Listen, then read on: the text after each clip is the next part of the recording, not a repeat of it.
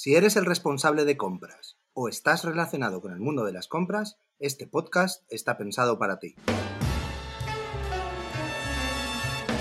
Falling in love with love is falling for make believe. Bienvenidos al podcast Jefe de Compras Podcast. Hoy, en nuestro podcast, os damos un pequeño anticipo del nuevo episodio de nuestro podcast hermano Container Loop. Cuando tú tienes que recoger residuos, necesitas, si tienes un camión específico para recoger esos residuos, no puedes tener uno, necesitas dos. Entonces, esos camiones, esos camiones específicos eh, son camiones que son afeminados. No. A ver, ¿No? cada, cada residuo tiene... A ver, espera, espera, espera. espera. Es que, ¿qué es un camión con pluma? Es porque igual la gente no, no tiene claro lo que es. Vale, la- ¿tú has visto cuando recogen el vidrio? Sí. ¿Vale? Que va un camión que engancha con una grúa Correcto, lo y coge el levanta. contenedor y lo echa. Pues estos residuos se, recogían con un camión con pluma. Ah, eso es un camión con pluma. entonces. cogía el contenedor y volteaba dentro de la caja eh, el residuo cárnico, Muy bien. ¿vale? Pues claro, eh, Resicontrol en particular tenía camiones tipo multidiff, pero no tenía pluma, Era muy. Era... ¿vale? Entonces, ¿qué pasaba? No tenía grúa, grúa, venga que estás pensando mal con la pluma. No tenía una grúa para cargar, entonces, ¿qué había que hacer? Tenía que comprarse un camión que tuviera grúa y tenía que tener dos camiones para hacer la recogida. Porque si uno estaba en el taller, ¿cómo se recogía ese día los residuos? Claro. Porque las empresas no te esperan. O sea, si tienen residuos, las quieren ahora. Yo te voy a hablar de, de un palabra sostenible. Venga, dime. Es un poco así. Cochino. Sí, un poco cochino, iba a decir. Los purines. Que suena muy bonito, ¿eh? Cuando dices purines es como un puré para pequeñines, ¿no? Pero no, no, no es un puré Pues para no. pequeñines, ¿no?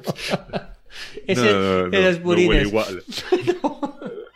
Los purines. Los purines es esti- estiércol de cerdo, o sea, el estiércol del cerdo, esos son los purines, ¿no? O sea, cualquier residuo de origen orgánico, eh, no sé, como las aguas residuales, los restos de vegetales, la cosecha, las semillas, la concentración de animales muertos, bueno, todo esto, los excrementos sólidos, líquidos, bueno.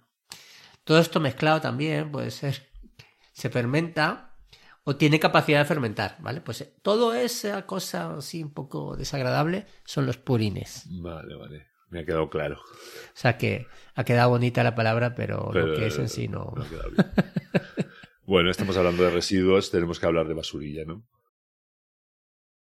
Lo vendo más barato y así todos ganamos, ¿no? Hombre, claro. ¿eh? ¿Cómo, es, ¿Cómo hacías el ¿Eh?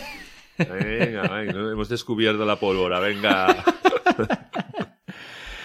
Bueno, David, ya que hemos descubierto, ya que hemos descubierto la pólvora. Venga, somos los mejores. Una cosa que nadie se había dado cuenta hasta ahora. No, no, algo, algo. Bueno, a ver, ya me, me, me- me- ya me he ido.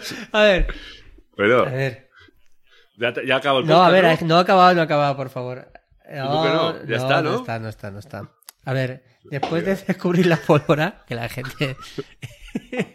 A ver, igual hay gente que no sabía esto, ¿eh? Todo, de todo hay la No, viña del señor.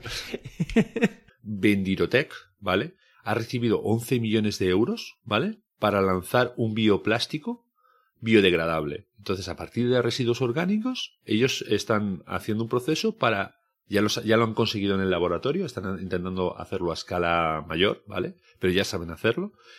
Quieren producir más de 20.000 toneladas en dos años, revalorizando más de ve- 200.000 toneladas de residuo orgánico. Tienen ya acuerdos con compañías como Nestlé, eh, Pascual o Bonaria. O sea, tela. Una startup de española, ¿vale? Y bueno, están en, en plena candencia y aparte son clientes nuestros, así que que les vaya muy bien. Una idea buena y que les vaya genial. Esto no sé si la gente se acordará, pero a partir de 2001 se prohibieron porque es el famoso caso de las vacas locas. Tú eres una persona con cierta edad y yo creo que te acordarás de eso. Sí, sí.